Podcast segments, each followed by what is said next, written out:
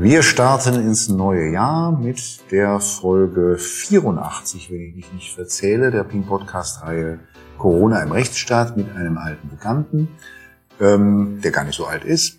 Mir gegenüber sitzt René Schlott. Hallo René. Hallo Nico. Zwei Podcasts haben wir schon gemacht. Das ist jetzt der dritte. Zweimal habe ich dich schon vorgestellt. Jetzt stellst du dich mal selber vor. Ja, erstmal vielen Dank für die Einladung zum dritten Podcast. Wir machen das jetzt im Jahresrhythmus, was schön ist, aber natürlich gleichzeitig auch ein wenig ähm, ernüchternd, dass wir jetzt wieder über Corona sprechen müssen und nicht über vielleicht angenehmere Themen.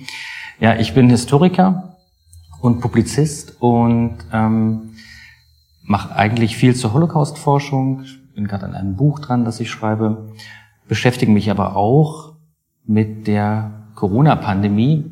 Ähm, wollte ich eigentlich nie tun, habe ich dann aber gemacht, weil von Anfang an ähm, war meine große Sorge, die sich jetzt in Teilen bestätigt hat, dass wir hier Entwicklungen anstoßen und Entwicklungen auch zementieren, die wir vielleicht auf, die auf kurze Sicht vielleicht für den Infektionsschutz sinnvoll sein mögen, aber auf lange Sicht doch ähm, unsere Gesellschaft enorm verändern werden und auch das, vor allen Dingen das Verhältnis von Staat und Bürgerinnen und Bürgern verändern werden. Und ja, da habe ich mich in vielfältiger Art und Weise jetzt in den letzten beiden Jahren öffentlich dazu geäußert, in Radiointerviews, in Zeitungen, Zeitschriften immer wieder ähm, und habe versucht, die Fahne der Freiheit doch hochzuhalten. Ähm, das ist ja etwas, wo man jetzt nicht ganz allein steht, aber recht allein steht. Die, die Gruppe der Leute, die das noch tut, ist überschaubar, aber umso wichtiger ist, glaube ich, dieses Engagement. Sprechen wir über Freiheit, ähm, wenn man als vielleicht eher kritischer Geist, was die Corona-Politik angeht, sich äußert und sich auf Freiheit beruft, bekommt man immer schnell entgegengehalten. Also ähm, Freiheit sei ja auch die Freiheit, kein Corona zu bekommen. Ja, man bekommt das entgegengehalten, aber ich habe ja jetzt den Eindruck, dass das du sagst auch, das heißt, da gibt es noch andere Freiheiten in, der, in dieser Formulierung. Mir wird aber oft vorgehalten, und das ist eher mein Eindruck, es gebe nur noch die Freiheit, kein Corona zu bekommen und nicht all die anderen äh, Grundrechte und Grundfreiheiten. Es gibt das, es gibt nicht das nur noch das Recht auf Symptomfreiheit, was ich irgendwann mal las an einer, an einer Teststelle, bitte hier nur symptomfrei betreten. Da dachte ich, das ist so ein Schlagwort, Symptomfreiheit. Ähm, Symptomfreiheit bezieht sich aber auch nur auf das Coronavirus und auf seine äh, Variationen. Also von daher, das ist richtig. Das ist möglicherweise auch eine Freiheit, die wir neu jetzt denken müssen. Aber sie steht eben neben vielen anderen Freiheiten und die sollten wir auch nicht vergessen. Die haben nämlich auch einen historischen Bezug und sind lange erkämpft worden, sind nicht vom Himmel gefallen, haben historische Grundlagen, die für unsere Gesellschaft doch auch wesentlich sind dann heißt es immer, es gäbe doch keine Freiheit ohne Rücksichtnahme. Also die Freiheit, eine Freiheit ohne Rücksichtnahme sei eigentlich gar keine Freiheit, sondern Egoismus. Das ist auch etwas, was man immer wieder zu hören bekommt. Genau, das ist natürlich das, das Argument ist richtig. Ich würde es aber auch umdrehen. Also auch die persönliche Freiheit auf Gesundheitsschutz oder auf Freiheit von Covid-19 heißt ja nicht, dass man nicht auch Rücksicht nehmen müsse auf die Freiheit von anderen. Zum Beispiel auf Leute, die einen anderes Freiheitsverständnis haben, so wie ich das, so wie ich das für mich beanspruche. Mein Freiheitsverständnis geht eben über Covid-19 hinaus. Also wenn man jetzt sagt, ihr dürft nicht demonstrieren gehen oder ihr dürft nicht äh, euren Beruf ausüben oder äh, andere Grundrechte werden eingeschränkt der Freizügigkeit, dann muss das ja gleichzeitig auch heißen, dein Anspruch auf Freiheit von Covid-19 darf auch nicht alle meine anderen Freiheiten einschränken. Also auch da muss es ja eine gegenseitige Rücksichtnahme geben. Dass Freiheit nicht grenzenlos ist, das ist ja nun ein Allgemeinplatz, über den wir uns hier, glaube ich, nicht austauschen müssen, sondern das hat das, hat das Grundgesetz auch so angelegt, ähm, dass die Freiheit, die allgemeine Handlungsfreiheit eben da auch endet, wo andere Rechte berührt sind. Aber das gilt natürlich für alle Freiheitsrechte.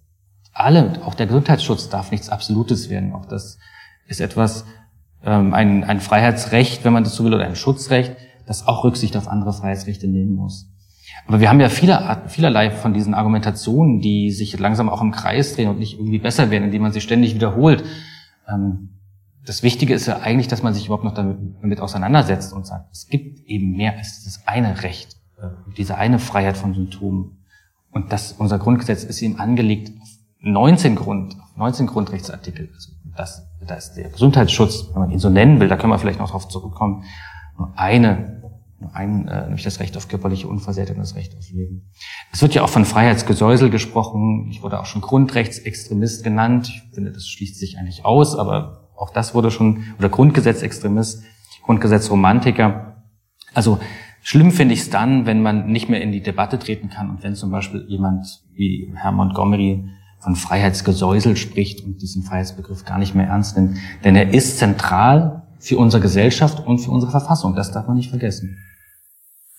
Dennoch verhält es sich ja so, dass Freiheit, wie wir jetzt in der Corona-Krise gesehen haben, sicherlich nicht mehr so einen guten Namen hat, wie das vielleicht einmal ein Jahrzehnt, zwei Jahrzehnte oder gar drei Jahrzehnte vorher gewesen ist. Ähm, einen guten Namen und sofort jeder zustimmt, hat ähm, Solidarität, hat ähm, gemeinsam, Klammer auf, gegen Corona und hat der Gemeinschaftssinn. Ähm, hat sich da was verändert? Da hat sich was verändert und ähm, das ist ja das Interessante. Natürlich als Historiker erkennt man die Entwicklung immer erst im Nachhinein. Man kann natürlich nicht was voraussehen. Und wir haben ja gesehen in den letzten Jahrzehnten, insbesondere seit dem 11. September 2001, dass der Freiheitsbegriff immer stärker zugunsten eines Sicherheitsbegriffs zurückgedrängt worden ist. Ähm, Christian Bomarius hat zum glaube ich, 60. Jahrestag des Grundgesetzes 2009 ein interessantes Buch geschrieben zur Geschichte des Grundgesetzes. Und das endet damit mit einer Warnung sozusagen im Nachwort. Wir müssen aufpassen, dass der Freiheitsbegriff nicht immer weiter vom Sicherheitsbegriff und vom Sicherheitsanspruch, äh, den die Bürgerinnen und Bürger an ihren Staat haben oder den der Staat ihnen dann bietet, ähm, zurückgedrängt wird. Also diese Warnung ist schon alt. Wir sehen aber jetzt in der Corona-Krise, dass noch mit aller Macht sozusagen äh, die, das Sicherheitsdenken den Freiheitsbegriff wirklich auch nicht nur verdrängt hat, sondern auch tatsächlich zu einem Unwort fast gemacht hat. Die anderen Dinge sind ja Schlagworte. Also Solidarität ist etwas, was ein Staat nicht verordnen kann, was nicht zwangsweise ähm, ähm, verordnet werden kann. Solidarität kann ich auf freiwilliger Basis üben, darf mir aber selber ausruhen, mit wem ich solidarisch bin oder eben nicht. Ich verstehe nicht unter Solidarität, dass man den Graben zwischen armen und reichen Leuten durch Pandemiepolitik weiter vertieft, vertieft weiter in diesem Land. Ich verstehe nicht unter Solidarität, dass man Leute in Altenheimen isoliert, sozial isoliert, oder dass man Menschen alleine sterben lässt. Das ist nicht mein Solidaritätsbegriff. Ähm, der Staat gibt einen vor, Leitmedien machen das mit, eine Twitter-Community versucht das auch noch zu, zu ähm, etablieren. Aber mein Solidaritäts Solidaritätsbegriff ist einer, der auch der Freiheit verpflichtet ist und nicht etwa irgendeinen Zwang. Jetzt gibt es auch so die Formulierung, die sich auch sehr verbreitet hat, des gesellschaftlichen Konsenses, den man ähm, auf den Punkt bringen möchte, ähm, dass bestimmte Vorstellungen von ja, einem jetzt nicht genau bezifferten, aber vielleicht so 80, 90 Prozent der Bevölkerung geteilt werden, wo man dann ganz schnell so bei dem Schluss ist, also wenn doch 80, 90 Prozent der Bevölkerung meinen, ähm, dass es kein Problem damit haben, sich impfen zu lassen, dann müssen doch auch die verbleibenden 10, 20 Prozent ähm, einfach der Gemeinschaft willen ähm, äh, sich dem fügen. Ähm, ist das eine, was sagst du zu einer solchen Sichtweise? Dem entgegne ich erstmal, dass äh, Konsens für mich immer, dass ich da erstmal skeptisch werde, wenn jemand Konsens herstellt oder behauptet, einen hergestellt zu haben. Denn Demokratie lebt ja davon, vom Streit, von einem produktiven Streit. Jetzt ist es ja so, in den letzten, letzten Jahren ist es auch so bei uns, dass der Streit, ob es jetzt in Medien ist oder in, in der Politik, dass der immer als etwas Negatives gesehen wird.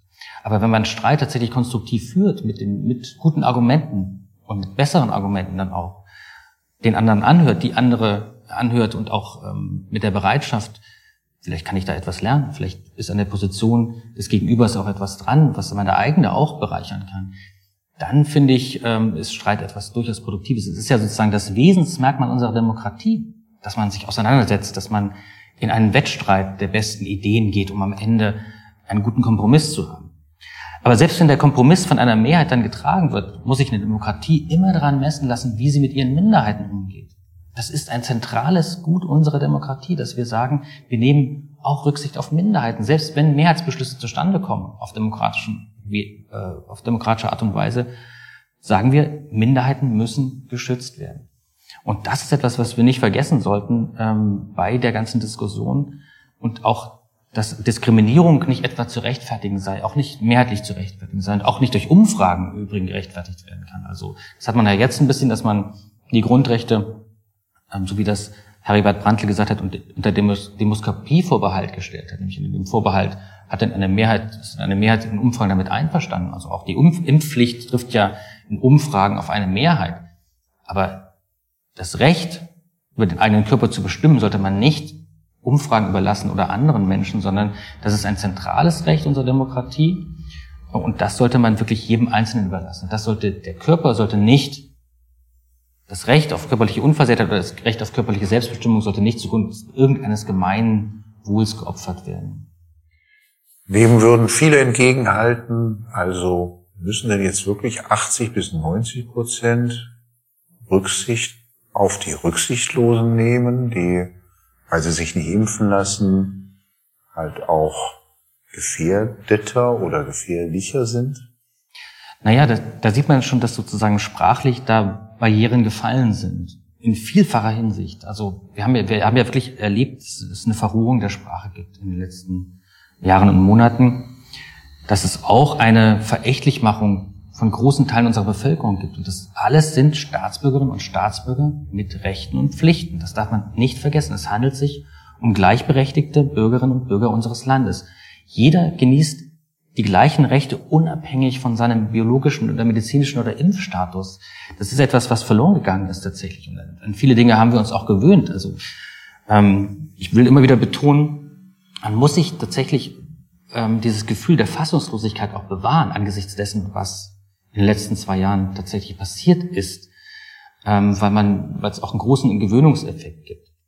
Nun würde ich ja sagen, äh, Rücksichtslosigkeit äh, ist etwas, wenn ich im Straßenverkehr zu schnell fahre oder äh, wissentlich Menschen gefährde, weil ich sozusagen irgendeinen hedonistischen ähm, ähm, Weltentwurf habe, der keine Rücksicht auf andere Menschen nimmt. Ähm, und rücksichtsvoll ist es ja nicht, sich impfen zu lassen, sondern die Impfung dient dem Eigenschutz. Das ist die medizinische Begründung einer Impfung. Und nur die kann sozusagen ähm, hier eine Geltung beanspruchen. Nicht etwa ein moralischer Diskurs oder ein wie anders gelagerter Diskurs von Gut und Böse. Medizinisch bietet die Impfung einen Eigenschutz, nämlich den Schutz vor einem schweren Krankheitsverlauf. Dafür kann sich jeder und jede entscheiden. Es muss aber auch die Möglichkeit geben, dass sich jeder und jede dagegen entscheidet, weil, er, weil diese Ängste, die vielleicht Menschen vor Impfungen haben, die sind genauso real und müssen genauso ernst genommen werden wie Ängste, die Menschen vor einem Virus haben. Wenn wir jetzt anfangen, das sozusagen ähm, aufzuteilen und zu sagen, da sind die Rücksichtslosen, die gehen Skifahren und die fahren auch noch zu schnell auf der Straße und die trinken zu viel Alkohol und die nehmen auch noch Drogen und die führen einen ungesunden Lebenswandel, weil sie zu viel Zucker zu sich nehmen. Und hier sind die Rücksichtsvollen, die sich an alle stets wandelnden moralischen Ansprüche halten. Das ist ja auch wichtig, diese moralischen Ansprüche sind ja heute, haben wir heute eine Schnelllebigkeit, ähm, die wir, mit der wir kaum noch irgendwie äh, Schritt halten können. Also zunächst ist der äh, moralisch zu verurteilen, der sich bei einer Impfung vordrängelt und dann ist wenige Monate später oder Wochen später ist derjenige moralisch zu verurteilen, der einer Impfung nicht nachkommt, obwohl es keine Impfpflicht gibt. Also von daher würde ich sagen, ich würde nicht mit, mit Begriffen wie Rücksichtslosigkeit oder rücksichtsvoll arbeiten. Das ist tatsächlich ein Begriff, der auf Staatsbürger, der, der den Staatsbürger nicht ernst nimmt. Ähm, wichtig ist ja, und das ist das Geist unseres Grundgesetzes, dass die Bürgerinnen und Bürger ähm, nicht für den Staat da sind, sondern der Staat für die Bürgerinnen und Bürger. Und diese können auch eigenverantwortlich über den Schutz entscheiden. Und vor allen Dingen müssen sie die Integrität ihres eigenen Körpers wahren dürfen. Dass der Staat Zugriff auf die Körper der Menschen nimmt, das wäre tatsächlich für mich eine, eine neue Grenzüberschreitung, die sich aber einreihen würde in viele Grenzüberschreitungen, auch Verschiebungen, die wir in den letzten zwei Jahren hatten. Kurz nochmal zum äh, äh, zur Impfpflicht. Du hast sehr schnell vorhin gesagt, ähm, Impfpflicht, das könne ja nur sich dadurch rechtfertigen, dass sich oder impfen könne sich nur dadurch rechtfertigen, dass sie die Betreffenden selbst schützen. Ähm, ist es nicht auch eine Frage der Solidarität, dass sich auch junge Menschen, die vielleicht jetzt nicht so gefährdet sind, impfen lassen, damit sie keine Alten anstecken? Naja, wir wissen ja inzwischen, dass diese Impfung nicht davor schützt, dass man das Virus weitergeben kann oder dass man sich damit ansteckt. Also das ist ja nun ein neuer Erkenntnisfortschritt. Die ähm, Firmen, die diese Impfung entwickelt haben, haben am Anfang zu viel versprochen, das muss man ganz klar sagen. Ähm, Politiker haben das dann nach, haben das sozusagen weiter repetiert, ohne das weiter, ohne das zu hinterfragen. Inzwischen wissen wir, dass diese Impfung nicht davor schützt, ähm, nämlich keine sterile Immunität ähm, bietet. Von daher würde ich sagen, auch auch gerade Jugendliche und Kinder vor allen Dingen, haben natürlich auch das Recht, sich einer solidarischen ähm, Beanspruchung zu entziehen. Ähm, die können, die können solidarisch sein aus eigenem guten Willen, aber nicht, weil ein Staat sozusagen das beansprucht. Ähm, ich würde sagen, wenn man sich nochmal den Wesensgehalt von Artikel 2 anschaut, nämlich das Recht auf Leben und körperliche Unversehrtheit, dann ist das ja als Abwehrrecht gegen einen Staat formuliert worden. Das ist nicht etwa ein Garant, ein Garantierecht, dass der Staat jetzt dafür sorgen muss, dass äh, jeder jederzeit körperlich unversehrt bleibt. Das kann der Staat auch gar nicht. Also wir, da würden wir automatisch in der, in der totalitären Staatsform enden, wenn wir das ausweiten würden. Sondern dieses Grundrecht wurde formuliert eben auch mit Blick auf äh, die Geschichte, auf ähm, vor allen Dingen die Zeit des Nationalsozialismus, als der Staat eben über Sterilisation, über Euthanasie entschieden hat, ähm, in die körperliche Unversehrtheit von Menschen einzugreifen. Und das wurde eben 1948, 49 als Abwehrrecht gegen einen Staat ähm, formuliert, der sich anmaßt, auf Menschen zuzugreifen. Und das ist ganz interessant. Ich habe neulich eine Website entdeckt von der Bundesregierung zum 70. Jahrestag des Grundgesetzes 2019. Und da spricht also eine Staatsrechtlerin über Artikel 2 und sagt, Artikel 2 bedeutet auch, dass man zu einem medizinischen Eingriff seine Einwilligung geben muss, dass also in Deutschland niemand gegen seinen Willen irgendwie medizinisch behandelt werden kann. Das ist also noch vor Corona formuliert worden. Heute würden das vielleicht, heute würde man es vielleicht anders sehen, aber das ist eigentlich der Wesensgehalt dieses Artikels. Wir erinnern uns dran, dass selbst Fragen, ähm, Fragen der Blutentnahme oder des Drogentestes, also der, um Straftaten aufzuklären, von Artikel 2 zum Teil berührt, äh, von Artikel 2 zum Teil berührt worden sind. Also dass es Diskussionen gab, darf, darf man eigentlich jemanden gegen seinen Willen Blut entnehmen, um eine Straftat aus, aufzuklären? Oder ist das eine Verletzung der körperlichen Unversehrtheit? Gab es richterliche Entscheidungen. Das ist ja kein körperlicher Eingriff, der irgendwas im Körper verändert. Von daher darf man das. Das ist also ein Ausnahmetatbestand. Wir wissen aber, dass die Impfung natürlich im Körper etwas verändert, nämlich Abwehrstoffe bildet oder eben auch zu Impfnebenreaktionen führt, und das kann kein Staat verantworten, ähm, auch nicht durch Mehrheitsbeschluss eines Parlamentes, dass man so umfassend und so tief in die körperliche Unversehrtheit seiner, seiner Bürgerinnen und Bürger eingreift. Es gibt natürlich auch sowas wie die Masernimpfpflicht, wo das ja, ist ja nicht jetzt das erste Mal, dass über eine Impfpflicht diskutiert wird. Und wenn sie kommt, ist es nicht die erste. Ähm, eine Einwand. Und der andere, ähm, es wird ja sehr, sehr unterschiedlich empfunden, was die Eingriffstiefe angeht. Da sagen die einen, das ist doch nur X. Und die anderen verbinden sehr, sehr starke Befürchtungen damit. Ähm, was ist jetzt der richtige Maßstab? Das Gefühl des Einzelnen oder das, wo man sagt, also, ja, das ist ja jetzt keine Sterilisation oder irgendwas, irgendetwas mit dem, was du so aufgeführt hast, vergleichbares. Also Gefühle sind natürlich nie ein guter Ratgeber für, für die Politik. Das haben wir jetzt in den letzten zwei Jahren eigentlich als, als gutes und abschreckendes Beispiel erlebt, dass man mit Gefühlen keine Politik machen sollte. Jetzt haben wir es gemacht und haben das entsprechende Ergebnis vorliegen, mit dem wir umgehen müssen.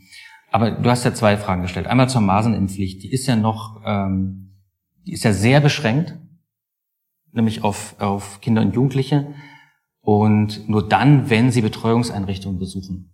Also es geht nicht um, geht nicht um den Schulbesuch, es geht nicht um, um andere soziale Teilhabe, es geht nur darum, Hort und Kita, dafür muss man eine Masernimpfung haben.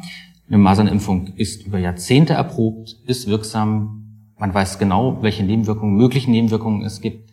Also das ist etwas qualitativ anderes und wenn ich rechtlich informiert bin, muss das, da musst du mich korrigieren, gibt es ja noch kein Urteil des Verfassungsgerichts dazu, sondern das ist ja anhängig, diese, diese Klage dagegen. Also von daher wissen wir noch nicht, ob das möglicherweise doch auch gegen die Verfassung verstößt. Aber ich will sagen, diese Masernimpfpflicht wird ja oft als Argument angeführt, ist ja auf einen sehr kleinen Bereich für eine, für eine sehr, äh, für den Zugang Einzelbetreuungseinrichtung, also sehr überschaubare Sache. Anders wäre es ja mit einer allgemeinen ähm, Impfpflicht in Deutschland. Nun ist es so, natürlich kann äh, kurzfristig eine Impfpflicht eingeführt werden. Mich würde interessieren, ähm, welches Ziel damit genau erreicht werden soll. Also man müsste genau formulieren, welches Ziel will man eigentlich mit einer allgemeinen Impfpflicht erreichen. Die Entlastung in Intensivstation oder eine bestimmte Impfquote, bezogen auf welchen Teil der Bevölkerung. Ähm, wie hoch muss das sein? Sind das vier Impfungen? Sind das drei? Sind das fortlaufende Impfungen? Ähm, all diese Fragen sind ungeklärt. Und ich würde sagen, auch hier ähm, müssen wir langfristig denken und sehen, okay, wenn einmal dieser Dammbruch da ist, dass der Staat durch einen Parlamentsbeschluss Zugriff auf die Körper der Menschen nimmt, ähm, dann ist damit Tür und Tor geöffnet. Damit, dann ist damit die Büchse der Pandora, Pandora sozusagen geöffnet. Und ich würde das für gefährlich halten. Ähm, denn wir haben ja erlebt in den letzten zwei Jahren, wie der Staat in immer mehr Bereiche des privaten Lebens vorgedrungen ist, indem er sich sozusagen immer mehr Rechte angemaßt hat. Und wir erleben ja gerade auch, wie schwierig das ist, das Ganze wieder zurückzufahren und zu sagen, Moment mal, äh, der Privatbereich geht den Staat nichts an, mit welchen Menschen ich mich treffe oder mit wie vielen Menschen ich mich treffe. Es geht den Staat nichts an, ob ich äh, mich draußen aufhalte, mit, wenn ja, mit wem und wie lange, ob ich ähm, ähm, eine, wie, wie mein biologischer Status ist und so weiter. Die Beispiele könnte ich jetzt fortsetzen. Oder den, der Staat greift auf die Gesichter der Menschen zu, indem er eine Maskenpflicht einführt ähm, und damit die allgemeine Handlungsfreiheit beschränkt.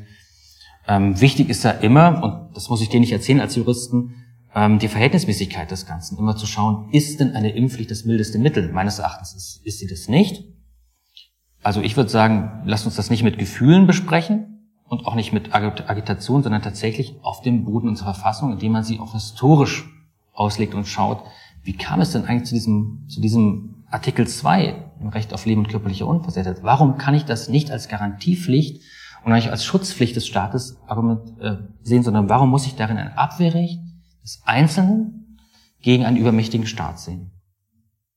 Ich bin mir nicht ganz sicher mit der Büchse der Pandora, dass nicht, dass nicht vielleicht doch eher sich so verhält, dass der Eingriff gar nicht so gravierend ist, nur von manchen gravierend empfunden wird. Ja, das, wenn man mal schaut, ja, eine Freiheitsstrafe von zwei Wochen wird sicherlich auch von Menschen sehr unterschiedlich gravierend empfunden, aber nichtsdestotrotz sind wir ja da, dann ähm, haben wir da gewisse objektive Maßstäbe, die wir da anlegen. Mit der Verhältnismäßigkeit würde ich dir natürlich zustimmen. Ähm, die, ähm, ja, da haben wir jetzt die Herausforderung des Bundesverfassungsgerichts zur Bundesnotbremse, das ja sinngemäß gesagt hat, in Zeiten der Ungewissheit, in besonderen Situationen nicht näher ausgeführt, wie, was damit eigentlich so genau gemeint ist. Ähm, wenn unter Ungewissheit gehandelt werden müssen, um eine Notlage zu bewältigen, dann seien die Entscheidungsspielräume sehr groß in der Verhältnismäßigkeit. Wie groß ist deine Zuversicht, dass das Bundesverfassungsgericht das bei der Impfpflicht nicht wieder genauso sehen wird? Die ist nicht besonders groß, die, diese Zuversicht. Ähm, eher ist meine Zuversicht größer, dass es gar nicht zu einer Impfpflicht kommt, dass nämlich im Parlament dafür keine Mehrheit geben wird. Es ist ja interessant, dass die Ampelkoalition dafür keinen eigenen Entwurf vorlegt, weil sie keine Mehrheit dafür hat. Ähm, konsequent wäre es, wenn Scholz die Abstimmung zur Impfpflicht mit der Vertrauensfrage verbindet. Also hat diese Koalition eigentlich, hat er das Vertrauen seiner Abgeordneten? Ähm, meine Zuversicht ist eigentlich größer, äh, dass das Ganze, wie gesagt, nicht zustande kommt. Heute kam die Meldung, dass schon die einrichtungsbezogene Impfpflicht, ja, März gilt, in bestimmten Landkreisen ausgesetzt wird. Der Landrat von Bautzen hat heute, oder der stellvertretende Landrat von Bautzen hat heute gesagt, wir können das in unseren Einrichtungen nicht umsetzen. Das würde zu einem würde den Pflegenotstand, den es ohnehin schon gibt, noch weiter verschärfen. Und es muss ja, das ist ja letztlich das Ziel, das ist auch ein legitimes Ziel des Staates, um ähm, das, um die, das Funktionieren des Gesundheitssystems auf jeden Fall aufrechtzuerhalten. Nämlich die Infrastrukturen bereitzustellen, damit das Ganze funktioniert und auch bei einer möglichen äh, höheren Belastung nicht, nicht zusammenbricht. Also von daher wäre eine, eine Impfpflicht in diesem Sinne ja, völlig kontraproduktiv, nämlich wenn man äh, die Pflegerinnen und Pfleger und das Personal in Krankenhäusern und Altenheimen ähm, dazu verpflichtet und das dann auch noch durchsetzt, würde das möglicherweise heißen, und das, da ist Bautzen jetzt sozusagen ein Beispiel, dass es zu einer Verschärfung ähm, der, des Pflegenotstands kommt. Und das kann ja nicht Ziel der, der Regierung sein. Also wir müssen jetzt wegkommen davon, dass die Impfpflicht als Symbol irgendwie durchgesetzt werden muss. Auch äh, Medien heizen ja diese Sache ziemlich an, um zu sagen, es muss jetzt auch mal, die Regierung muss jetzt auch mal sozusagen Zumutungen äh, machen, muss auch mal den Mut haben, Zumutungen äh, durchzusetzen. Wir müssen davon weg und müssen das wirklich als Sachfrage diskutieren und müssen eben auf, auch auf die wenigen Leute, die vielleicht sagen, das ist für mich ein körperlicher Eingriff, den kann ich nicht hinnehmen, Rücksicht nehmen und sagen, das ist etwas, ähm, was ja nicht irgendwie also eine Freiheitsstrafe ist gut begründet, ja, das wird nicht irgendwie äh, willkürlich hier verhängt. Gesunden Menschen, die nicht zu einer Risikogruppe gehören, mit einer Impfpflicht ähm, nachzukommen, finde ich tatsächlich äh, übergriffig. Und auf lange Sicht würde das eben auch dazu führen, dass das Staat-Bürger-Verhältnis vielleicht auch nur von einer, von einer Minderheit derartig gestört wird, dass diese Menschen den Staat zum ersten Mal auch als eine Bedrohung empfinden. Das sollten wir ernst nehmen. Da sind wir dann, äh, und das vielleicht dann noch zum Schluss, da sind wir dann bei den Demonstrationen, die es jetzt doch in zunehmender, in zunehmender Zahl gibt, die noch ganz wesentlichen Einschränkungen unterliegen hier bei uns. Ähm, wie siehst du die, diese Demonstrationen? Sie werden ja, da gibt es ja sehr, sehr unterschiedliche Einschätzungen dazu von, also endlich gehen die Leute auch hier mal auf die Straße, bis hin zu dem Blick auf ähm, die einfach gewisse ähm, Typen und Haltungen und Phänomene, die man bei diesen äh, Demonstration erleben kann, wo viele sagen, also Vorsicht, Vorsicht, Vorsicht, was ist, was bahnt sich denn eigentlich da an? Wie siehst du das? Also ich sehe das recht nüchtern, ähm, nämlich mit Blick auf Artikel 8. Und Artikel 8 ist eines der Grundrechte. Jeder Staatsbürger, jede Staatsbürgerin kann sich friedlich und ohne Waffen und ohne Anmeldung und Erlaubnis versammeln. Das sagt Artikel 1 in Artikel 2 oder in Satz sagt Artikel 8 Satz 1, in Satz 2 gibt es dann eine Einschränkung dazu. Ähm, der Staat kennt keine Gewissensprüfung, auch keine Gesinnungsprüfung. Als Demokrat muss ich akzeptieren, selbst wenn mir das nicht passt, was für Leute da auf die Straße gehen, muss ich eine Demokratie daran messen lassen, wie sie eben mit solchen mit Menschen umgeht, die vielleicht auch gegen staatliche Entscheidungen ähm, demonstrieren. Also das Demonstrationsrecht ist ja gerade dafür gedacht, den Protest auf die Straße zu tragen. Für Menschen, die eben keine anderen Möglichkeiten haben, die weder im Parlament sitzen noch vielleicht an Schaltstellen in Medien, ihre Meinung Ausdruck zu geben. Und auch das, äh, da will ich erinnern, das Bogdorf-Urteil 86 vom Verfassungsgericht, wo das Verfassungsgericht ganz klar gesagt hat, das ist eines der Demokratie nächsten Grundrechte, eines der wichtigsten ähm, Grundrechte. gerade in seiner, ich glaube, damals haben sie gesagt, ungebändigten, unmittelbaren Art muss es geschützt werden vom Staat. Der Staat das ist ja etwas, was auch in den letzten zwei Jahren äh, passiert ist. Man hat ja das Gefühl, der Staat gewährt Grundrechte aufgrund bestimmter äh, Inzidenzzahlen oder bestimmter Impf Impfstatus. Ähm, aber der Staat hat die nicht zu gewähren, sondern er hat Grundrechte zu gewährleisten. Das ist seine Aufgabe.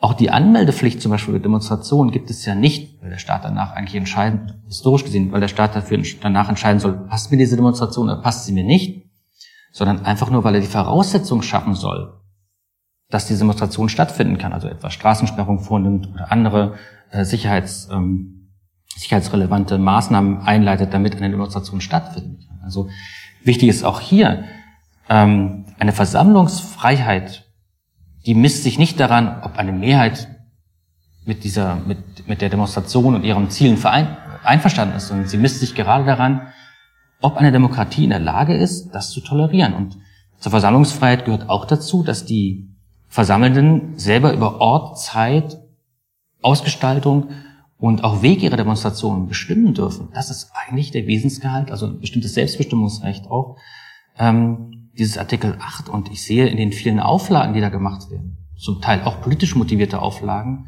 für Demonstrationen, auch die Präventivverbote, die es gibt für Demonstrationen, tatsächlich auch eine Gefahr, dass, äh, dass wir einen Substanzverlust der Versammlungsfreiheit haben. Nicht nur eine Gefahr, sondern wir haben schon einen Substanzverlust, nämlich in der, nämlich in dem, in dem, in dem Demonstrationen aufgrund von bestimmten Annahmen vorweg verboten werden. Es ist ganz interessant, wenn man sich die Genese von Artikel 8 auch anschaut im Grundgesetz, dann ist es so, dass die Weimarer Reichsverfassung hat zum Beispiel noch ausdrücklich ein Verbot, die Verbotsmöglichkeit von Demonstrationen vorgesehen, also wortwörtlich in Satz 2 dieses Artikels. Jetzt ist diese Verbotsmöglichkeit ja gar nicht mehr im Grundgesetz vorgesehen, sondern nur, es kann eingeschränkt werden aufgrund eines, aufgrund eines Gesetzes.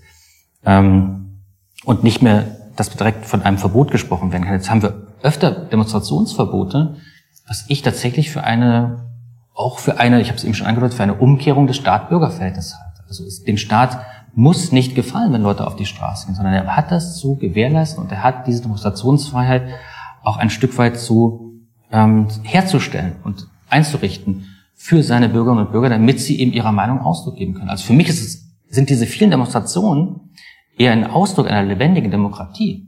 Und so, vielleicht kommen wir so auch eher dem Normalzustand, nämlich wieder näher, in dem ein, die Grundrechte für alle gelten und möglichst wenig eingeschränkt. Jetzt hat es ja Verbote auch in der Vergangenheit schon gegeben, etwa wenn Gewalttätigkeiten zu befürchten waren. Ähm, warum keine Verbote, wenn äh, zu befürchten ist, dass gegen Infektionsschutzauflagen verstoßen wird? Naja, weil wir ja sehen, dass die Infektionsschutzauflagen erstmal äh, auch sehr leicht ähm, oder sehr häufig ähm, revidiert worden sind. Die sind nichts Absolutes, sondern die passen sich an. Die werden zum Teil auch, sind auch zum Teil politisch motiviert. Ähm, und wir wissen von Aerosol, Aerosolforschern, wir wissen auch von einem Statement, das gestern die Gesellschaft für Krankenhaushygiene wieder herausgegeben hat, dass die Ansteckungsgefahr und die Infektionsgefahr im Freien äußerst gering ist. Also von daher äh, finde ich, da sollte auch der, sollten auch die Versammlungsbehörden großzügig sein und nicht sozusagen zuerst das Infektionsrisiko sehen und dann erst die Versammlungsfreiheit, sondern umgedreht muss es sein. Versammlungsfreiheit und dann mögliche Infektionsrisiken. Also die, die Priorisierung sollte eine andere sein. Man sollte vor allen Dingen das Infektions, die Infektionsschutz nicht missbrauchen, um unliebsame Versammlungen ähm, verbieten zu können. Und den Eindruck hatte ich doch in letzter Zeit öfter. Da würde natürlich die Versammlungsbehörden das strikt von sich weisen, dass das so ist.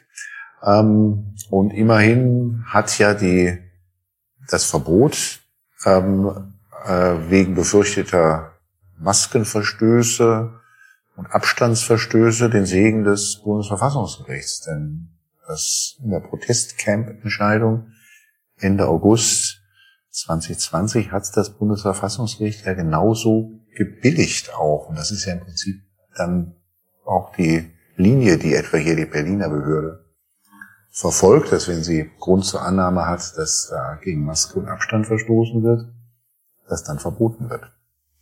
Ja, das ist richtig. Jetzt muss man natürlich Folgendes sehen. Ähm, einmal A, könnte ich jetzt aus der Geschichte verschiedene Verfassungsgerichtsurteile ähm, nennen. Das ist klar aus 70 Jahren äh, Verfassungsgerichtsbarkeit in Deutschland, ähm, die ich heute als Verfassungsgerichtsurteile, die ich heute als überholt bezeichnen würde oder auch als falsch bezeichnen würde die nichts mit dem Geist des Grundgesetzes zu tun hat. Das heißt, das wäre, dieses Urteil wäre jetzt nicht das erste. Das sieht man meistens erst im Rückblick von mehreren Jahren oder Jahrzehnten. Und zum Zweiten ähm, würde ich sagen, dass natürlich man nicht von vornherein annehmen kann, dass es da weiter, also dass es Präventivverbote generell nicht geben sollte, sondern dass dann eingegriffen wird, wenn die Polizei das beobachtet und möglicherweise das nicht abgestellt wird, dann kann die Polizei die äh, Versammlung auflösen. Generell ist es aber so, dass diese Gefahrensituationen, gerade was das Abstandhalten eingeht, ja erst entstehen oft, indem die Demonstrationen halt aufgehalten werden, indem Leute aufrücken müssen, indem ähm, die Polizei zum Teil auch einkesselt. Das muss man sagen. Erst dann äh, können Abstände nicht mehr äh, eingehalten werden. Und es ist doch interessant, dass ähm, ja dass Gesundheitsgefahren zum Teil von der von den von den Eingriffen der Polizei ausgehen. Nämlich dann, wenn sie sozusagen zu Gewalt auch greift ähm, oder wenn sie einkesselt.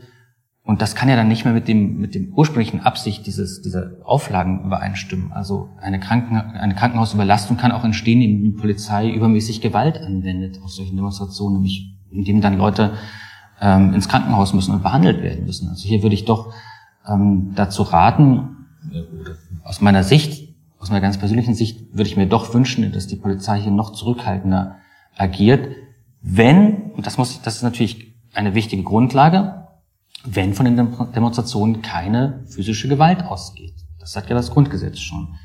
Ähm, dann, dann muss es auf jeden Fall so sein, dass, dass da die Polizei nicht eingreifen darf.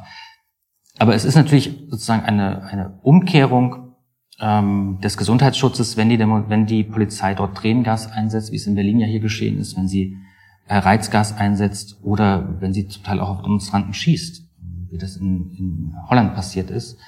Ähm, das hat mit Gesundheitsschutz natürlich nichts mehr zu tun. Lieber René, nehmen wir das mal als Schlusswort, äh, denn die Zeit ist um und hoffen wir mal, dass wir nicht ähm, in also was neun Monaten noch wieder das Thema Corona haben, wenn wir einen Podcast machen, sondern vielleicht gibt es dann ja auch mal wieder andere spannende Themen. Vielen Dank.